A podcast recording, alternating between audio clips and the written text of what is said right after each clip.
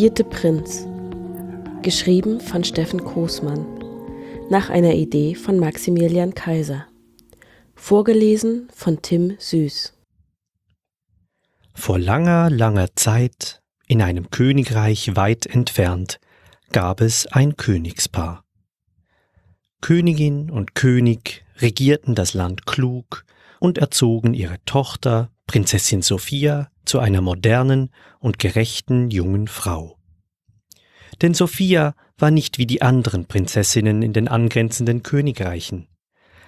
Anstatt sich wie sie den lieben langen Tag die Haare kämmen zu lassen, um mit einer goldenen Kugel zu spielen, griff sie dem Küchenpersonal beim Auftischen der kolossalen Festmahle unter die Arme und unterstützte das Personal am Hofe so gut sie konnte, sehr zum Wohlgefallen ihrer Eltern.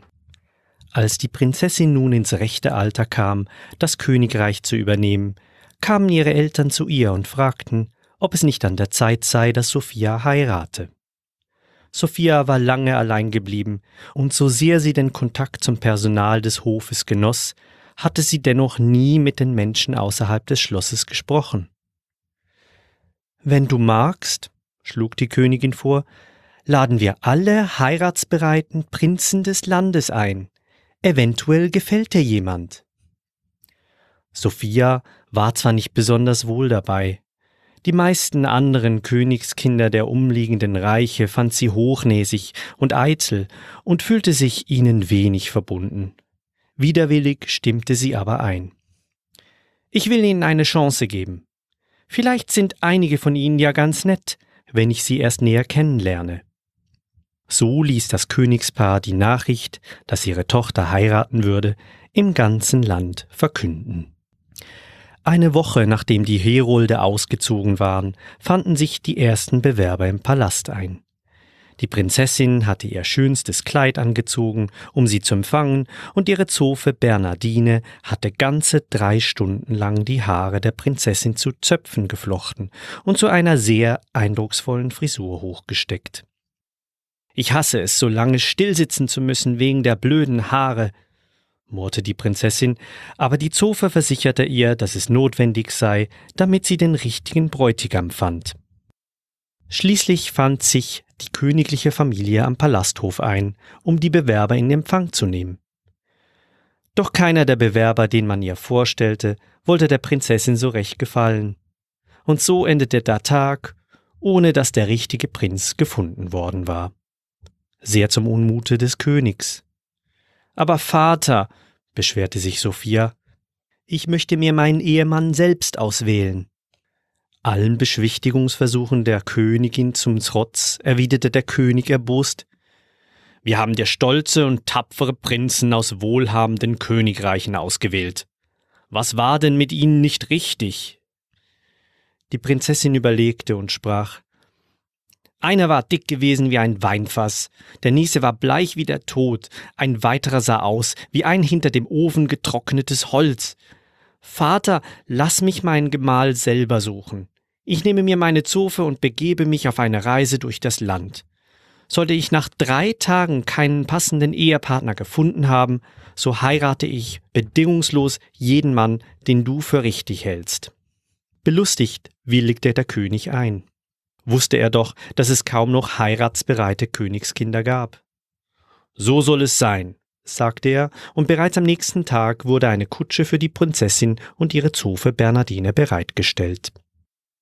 Schon nach wenigen Stunden kam die Kutsche am nahegelegenen Meer an. Dort befand sich das Königreich der Fischmenschen. Sophia und ihre Zofe bestiegen ein kleines Boot und ruderten ein gehöriges Stück von der Küste, wo eine Fischmenschenwache sie empfing.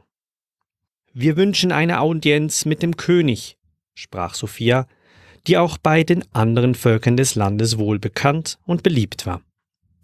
Die Wache nickte und verschwand mit einem kräftigen Blub im Wasser. Irgendwann legten sich die Wellen und die See war wieder völlig ruhig. Lange Zeit passierte nichts. Sophia seufzte. Bernardine, lass uns wieder ans Land rudern. Man hat uns wohl vergessen.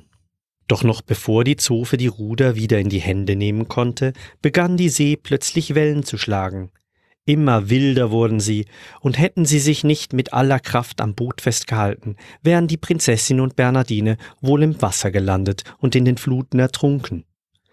Als der größte Tumult vorbei war, blickten die beiden auf und sahen den hünenhaften König der Fischmenschen, Poseidron, vor sich meterhoch aus dem Wasser ragen.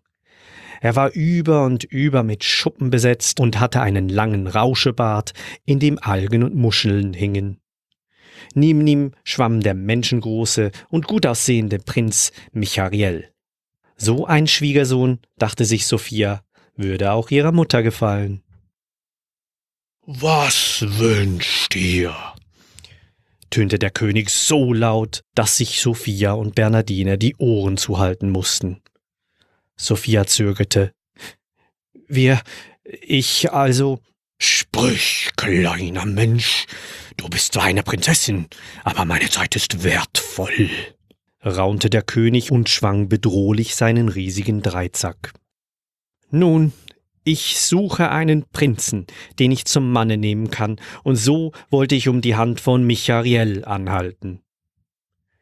Die Augen des Prinzen blitzten, denn Sophia galt als eine der schönsten und liebreizendsten Prinzessinnen im ganzen Land.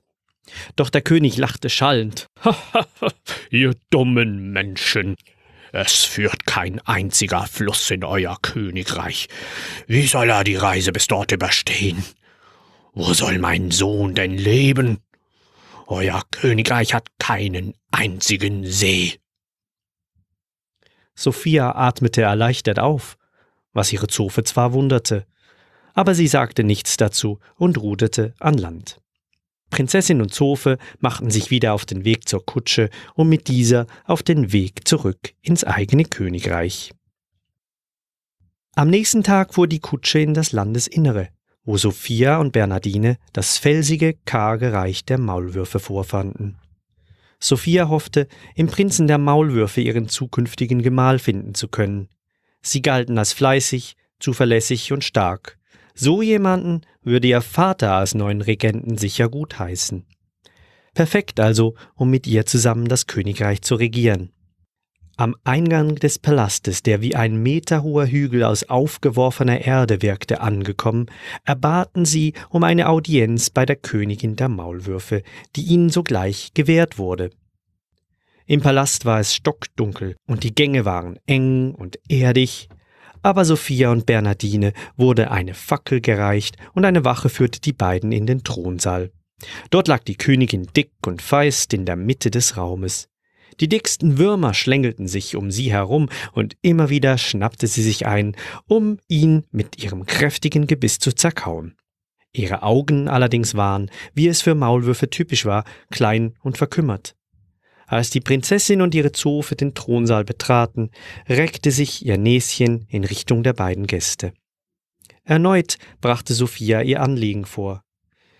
Ich suche nach einem Prinzen, der mit mir zusammen unser Königreich regieren kann. Die Königin willigte ein und wies ihren Sohn Aeneas an, die Tunnel ins angrenzende Königreich zu nutzen, die zu diplomatischen Zwecken errichtet worden waren.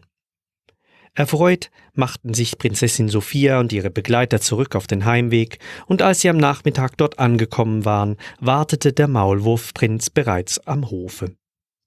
Die Prinzessin und ihre Eltern waren sehr angetan von dem höflichen Prinzen und luden ihn zum Essen in den Palast ein. Es wurde ein sehr angenehmer Tag. Aeneas war ein bescheidener und ruhiger Geselle, der gut zuhören konnte und nachdachte, bevor er etwas sagte. Die Prinzessin erklärte, dass sie sich sehr gut vorstellen könne, ihn zu heiraten und zum König des Landes zu machen. Ob er sich dieses Land nicht einmal ansehen wolle? Der Maulwurfprinz stimmte zu, und die Prinzessin schlug vor, vom Balkon ihres Turmzimmers die Aussicht zu genießen. Doch schon nach wenigen Stufen musste Aeneas innehalten und konnte nicht weitergehen. Bitte verzeih, Prinzessin, aber so weit über dem Boden wird mir schwindelig. Ich brauche die feste Erde unter meinen Füßen, am besten auch noch über meinem Kopf, sonst fühle ich mich nicht wohl und kann keinen klaren Gedanken fassen. Oh, ist das hoch! Aber, lieber Prinz Aeneas, erwiderte die Prinzessin, Sehr hoch ist das hier noch nicht. Wie willst du denn, wenn du am liebsten unter der Erde bist, mit mir ein Land regieren, in dem die Menschen doch meistens auf der Erde leben? Wie willst du da wissen, was sie brauchen? Da machte der Maulwurfprinz ein trauriges Gesicht. Aber, aber, stammelte er, dann komm du doch mit in unser Reich. Sophia stimmte zu, und bereits am frühen Abend waren sie wieder am Hofe der Maulwurfsmenschen.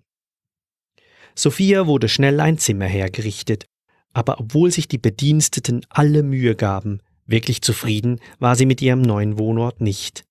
Immer wieder bat sie die Bediensteten um etwas Neues. Mal war ihr das Bett zu weich, dann zu hart, dann war es ihr zu dunkel, wenig später viel zu hell und als dann das Abendessen serviert wurde, verließ sie endgültig die Geduld. Nein, ich kann doch keine Würmer und Larven essen, erklärte sie. Aeneas schaute traurig, weil er merkte, dass Sophia für das Leben unter der Erde wohl genauso wenig gemacht war wie er für das Leben darüber. Mein lieber Maulwurfprinz Aeneas, sagte Sophia, ich glaube, wir sollten doch nicht heiraten. Es tut mir sehr leid. Ich wünsche dir alles Glück und eine liebe Braut, die deine unterirdische Welt so liebt wie du. Sie ließ die königliche Kutsche richten und war pünktlich zur Schlafenszeit wieder in ihrer eigenen Kammer im heimischen Königreich. Besorgt kam ihre Mutter, die Königin, zu ihr.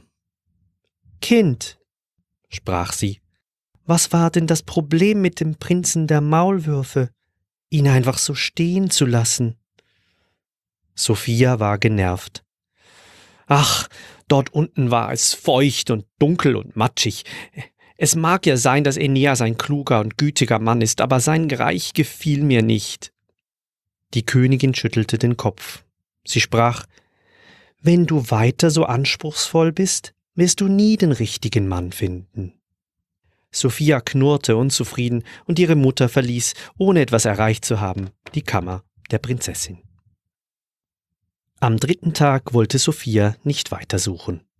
Es gab keine weiteren Königreiche, die sie am selben Tag noch hätte erreichen können, um um die Hand des Prinzen anzuhalten. Traurig und lustlos saß sie im Schlossgarten und sorgte sich. Nur dieser eine Tag war übrig geblieben, und sollte er vorbei sein, und sie hatte keinen Prinzen für sich gefunden, so würde sie ihr Vater mit dem nächstbesten verheiraten. Doch was sollte sie machen? Entmutig starrte sie in die Blumenbeete, als sie plötzlich im Baum etwas rascheln hörte. Erschrocken sprang sie auf. Wer ist da? fragte sie ängstlich, aber bestimmt. Es raschelte wieder. Komm heraus, du Lump, ich bin die Prinzessin. Innerlich machte sie sich bereit, nach einer Wache zu rufen. Ich bin es, Kokolorax, der Vogelprinz. Krächzte es aus den Baumwipfeln, und mit großen Flügelschlägen landete eine gefiederte Gestalt vor der Prinzessin. Sein Federkleid war so bunt wie der Regenbogen und glänzte wie Kristalle im Sonnenlicht. Sophia war verblüfft und gefesselt zugleich.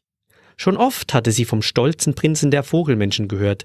Selbst die Kandidaten, die der Einladung ihrer Eltern gefolgt waren, hatten in den höchsten Tönen vom Prinzen der Vögel geschwärmt. Und jetzt stand er zum ersten Mal in voller Pracht vor ihr. Einen Vogelmenschen mit einem so schönen Federkleid hatte sie noch nie gesehen. Aber, aber, sie rang um Fassung. Was willst du hier? Nun, krächzte Kokolorax, als ich hörte, dass deine Eltern einen Gemahl für dich suchen, habe ich mich sogleich aufgemacht. Leider ist das Reich der Vogelmenschen so weit entfernt, dass ich erst jetzt angekommen bin. Ist das Fest schon vorbei? Ja, antwortete Sophia, schon seit einigen Tagen. Aber Sophias Freude kannte plötzlich kein Halten mehr. Eilig rief sie ihren Vater, den König, herbei, um ihm einen Heiratskandidaten zu präsentieren, gegen den er schwerlich etwas einzuwenden haben könnte. Der König war einverstanden und setzte sogleich einen Tag für die Hochzeit an. Bernardine die Zofe legte sich erneut ins Zeug, Prinzessin Sophia so schön wie möglich herzurichten. Der Hofschneider hatte das schönste Kleid geschneidert, der Schuhmacher die schönsten Schuhe gemacht, und die Zofe hatte ihr die Haare zu einem wunderbaren Zopf geflochten. Sophia war sich sicher, den richtigen Mann zu heiraten. Er würde ihre Eltern zufriedenstellen und die Erwartungen, die an sie beide gestellt wurden, erfüllen. Schließlich war es soweit. Die Zofen und Bernardina trugen die Schleppe des Kleids und Sophia wurde auf den Schlosshof geführt. Das ganze Volk des Königreichs schien an diesem Tag anwesend zu sein, so viele Menschen sah sie vor sich. Ebenso war ein großer Teil des Adels der Vogelmenschen geladen. Bei allen sah Sophia prächtige Federkleider, bei männlichen wie bei weiblichen Vogelmenschen. Am Altar wartete bereits Kokolorox, der sich für diesen Tag seinen Schnabel poliert und sein Schwanzgefieder hergerichtet hatte. Auch er wirkte nervös. Doch als Sophia den halben Weg zum Altar zurückgelegt hatte, stieß Kokolorox einen gellenden Kräher aus und schlug mit den Flügeln, um die Prinzessin und ihre Eltern zu beeindrucken. Und sein gesamter Hofstaat tat es ihm nach. Leider aber wirbelten sie dabei so viel Staub auf, dass die königliche Familie und die Hochzeitsgäste fürchterlich husten mussten und einige durch den Wind zu Boden geworfen wurden. Als sie sich alle etwas beruhigt und sich Staub und Wind gelegt hatten, wandte sich die Prinzessin an Kokolorax. Es tut mir sehr leid, sagte sie zum Prinzen, aber wer so stürmisch und unvorsichtig ist und die Sicherheit seines Hofstaates außer Acht lässt, kann nicht mein Mann und auch nicht König dieses Landes werden. Ich wünsche dir aber eine gute Heimreise. Und so wurde die Hochzeit abgesagt, und der Vogelprinz musste unverrichteter Dinge wieder abziehen. Die Prinzessin zog sich bekümmert in ihre Gemächer zurück. Drei Tage hatte sie Prinzen gesucht, und nicht einer war der richtige für sie gewesen. Die Frist, die der König ihr gewährt hatte, war nun endgültig abgelaufen, und sie musste befürchten, mit einem beliebigen Prinzen vermählt zu werden, den sie nicht ausstehen konnte. Es klopfte an der Tür. Dieses Mal war es die Zofe, die sich nach Sophias Gemütsstand erkundigte. Was ist nur los mit dir? fragte sie. Was soll schon sein? erwiderte die Prinzessin. Ich werde wohl nie den richtigen finden. Bernhardine zögerte etwas, was Sophia sofort bemerkte. Die beiden waren immer gute Freundinnen gewesen und waren sich sehr vertraut. Was liegt dir auf dem Herzen, Bernhardine? fragte Prinzessin Sophia neugierig. Nun, fing die Zofe an, willst du eigentlich einen Mann? Ja, natürlich möchte ich das. Sophia war leicht vor den Kopf gestoßen. Immerhin war es doch das, was von einer Prinzessin erwartet wurde einen edlen Gemahl finden, das Königreich klug und ehrenvoll regieren und viele Kinder bekommen. Ich will es meinen Eltern schließlich recht machen. Aber warum machst du es dir selbst dann so schwer? Sophia wusste nicht recht, was das heißen sollte. Die Zofe erklärte ihr, was sie meinte. Es stimmt zwar, dass kein Fluss in unser Königreich führt, aber man hätte einen Kanal anlegen können und auch ein See wäre kein Problem gewesen. Warum also hast du Michael abgelehnt? Sophia wusste es nicht. Die Zofe fuhr fort. Und was den guten Aeneas angeht, wenn du dich wirklich für ihn interessiert hättest, wären die Lebensverhältnisse im Reich der Maulwürfe auch keine große Sache gewesen, oder? Wieder wusste Sophia nichts darauf zu erwidern. Und schlussendlich Kokolorox, einer der stolzesten und schönsten Tierprinzen unseres Kontinents. Du hast ihn fortgeschickt, weil er etwas Staub aufgewirbelt hat? Du hast doch sonst nicht so viel Angst davor, dich schmutzig zu machen. Sophia war verwirrt. Was willst du mir mit all dem sagen, Bernardine? fragte sie. Nun, antwortete die Zofe, bei mir und den anderen ist der Eindruck entstanden, dass es sich bei all diesen Gründen nur um Vorwände handelt. Möchtest du wirklich einen Mann heiraten? Sophia sank in sich zusammen und schaute zu Boden. Nach etwas Überlegen antwortete sie vorsichtig Ja, das möchte ich schon. Oder eigentlich nein. Aber ach, ich weiß es nicht. Bernardine bemerkte, wie verwirrt Sophia plötzlich war und verabschiedete sich für den Abend. In der Nacht fasste Sophia einen Entschluss. Sie würde das Königreich verlassen. Wenn sie keinen Prinzen finden konnte, der mit ihr das Reich regierte, dann wollte sie es gar nicht regieren. Sollte ihr Vater doch sein Pferd an ihrer Stelle auf den Thron setzen. Bei Nacht packte sie die wichtigsten Dinge in eine Tasche, schlich sich in die Küche, wo sie sich etwas Proviant zusammenklaubte und sattelte ihr Pferd. Bald kam sie in einer entfernten Hafenstadt an, in der sie sich im Gasthaus ein Zimmer nahm. Manchmal schauten die Leute sie etwas zögernd an, wenn sie mit ihr sprachen, als würden sie sie erkennen. Das verlor sich aber meist nach kurzer Zeit. Sophia genoss die Nähe zu den einfachen Menschen sehr. Sie liebte es, den lieben langen Tag machen zu können, was sie wollte. Sie war nicht länger von den Hofmauern eingesperrt, musste keine Empfänge für den Adel geben, keine schönen Kleider mehr anziehen. Oft saß sie abends stundenlang am Meer und schaute ins endlose Blau und schon nach wenigen Tagen beschloss sie, dem Ruf des Meeres zu folgen. Doch vergeblich versuchte sie in den folgenden Tagen auf einem Schiff anzuheuern. Frauen waren dort nicht gern gesehen. Die Kapitäne trauten ihr die harte Arbeit nicht zu, und sie wurde immer wieder fortgeschickt. Als nur noch wenige Schiffe übrig waren, wollte sie schon fast aufgeben. Niedergeschlagen saß sie auf einer Kiste am Hafen und starrte ins Leere. Plötzlich wurde sie angesprochen. Ahoi da unten, tönte es von einem Schiff herunter. Ich hörte, du suchst nach Arbeit? Sophia blickte auf und sah die stolze Kapitänin des Schiffs, vor dem sie saß. Wenn du magst, kannst du bei mir anheuern, schlug die Kapitänin vor, die sich als Emma vorstellte. Emmas Trupp bestand bis auf wenige Ausnahmen vollständig aus Frauen. Da Sophia Erfahrung in der Küche hatte, wurde sie der Köchin an die Seite gestellt. Schon kurze Zeit später stach Emmas Schiff in See. Sophia brauchte etwas Zeit, sich in die Gemeinschaft einzufinden.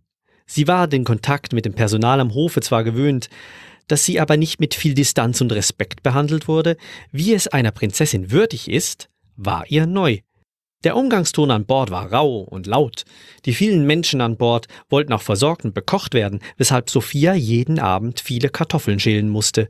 Aber sie murrte nicht. Die Arbeit brachte ihr Demut und Verständnis für die einfache Bevölkerung und das eigene Personal am heimatlichen Hofe bei.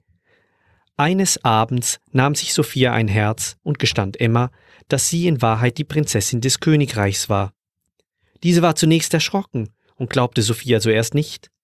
Als die Prinzessin aber das königliche Siegel zeigte, das sie noch immer bei sich trug, blieb Emma nichts anderes übrig. Bei den abendlichen Gelagen an Deck fühlte sich Sophia zunehmend zur Kapitänin hingezogen.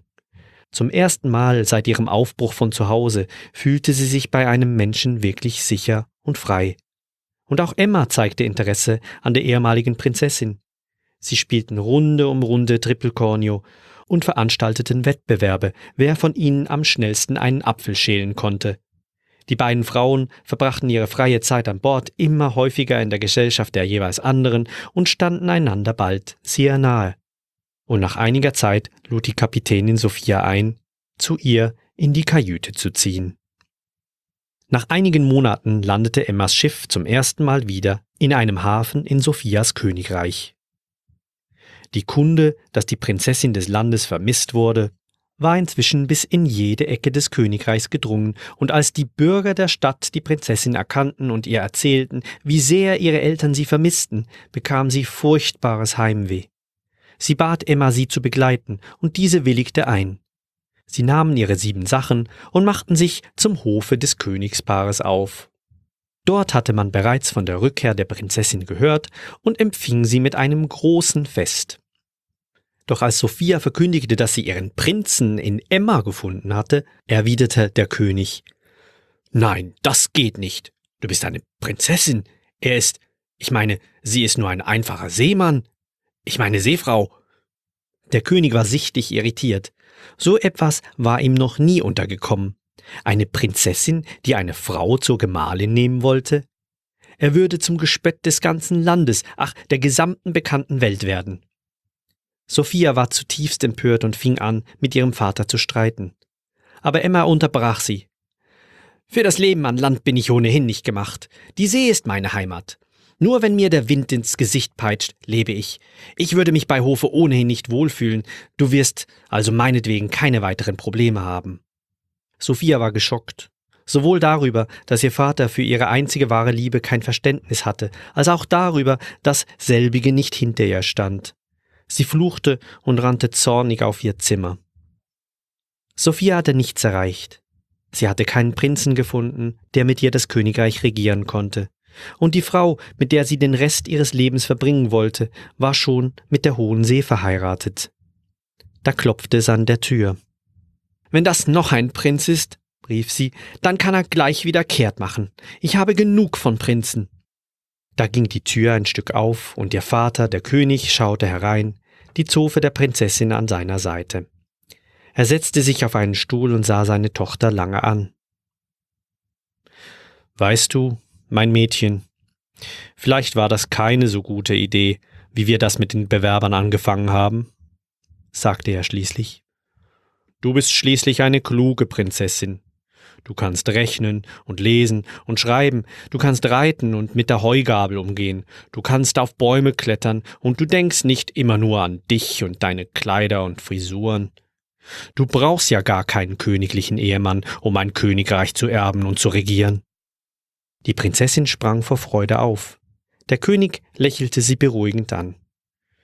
Du darfst dir natürlich jeden Ehemann suchen, den du willst.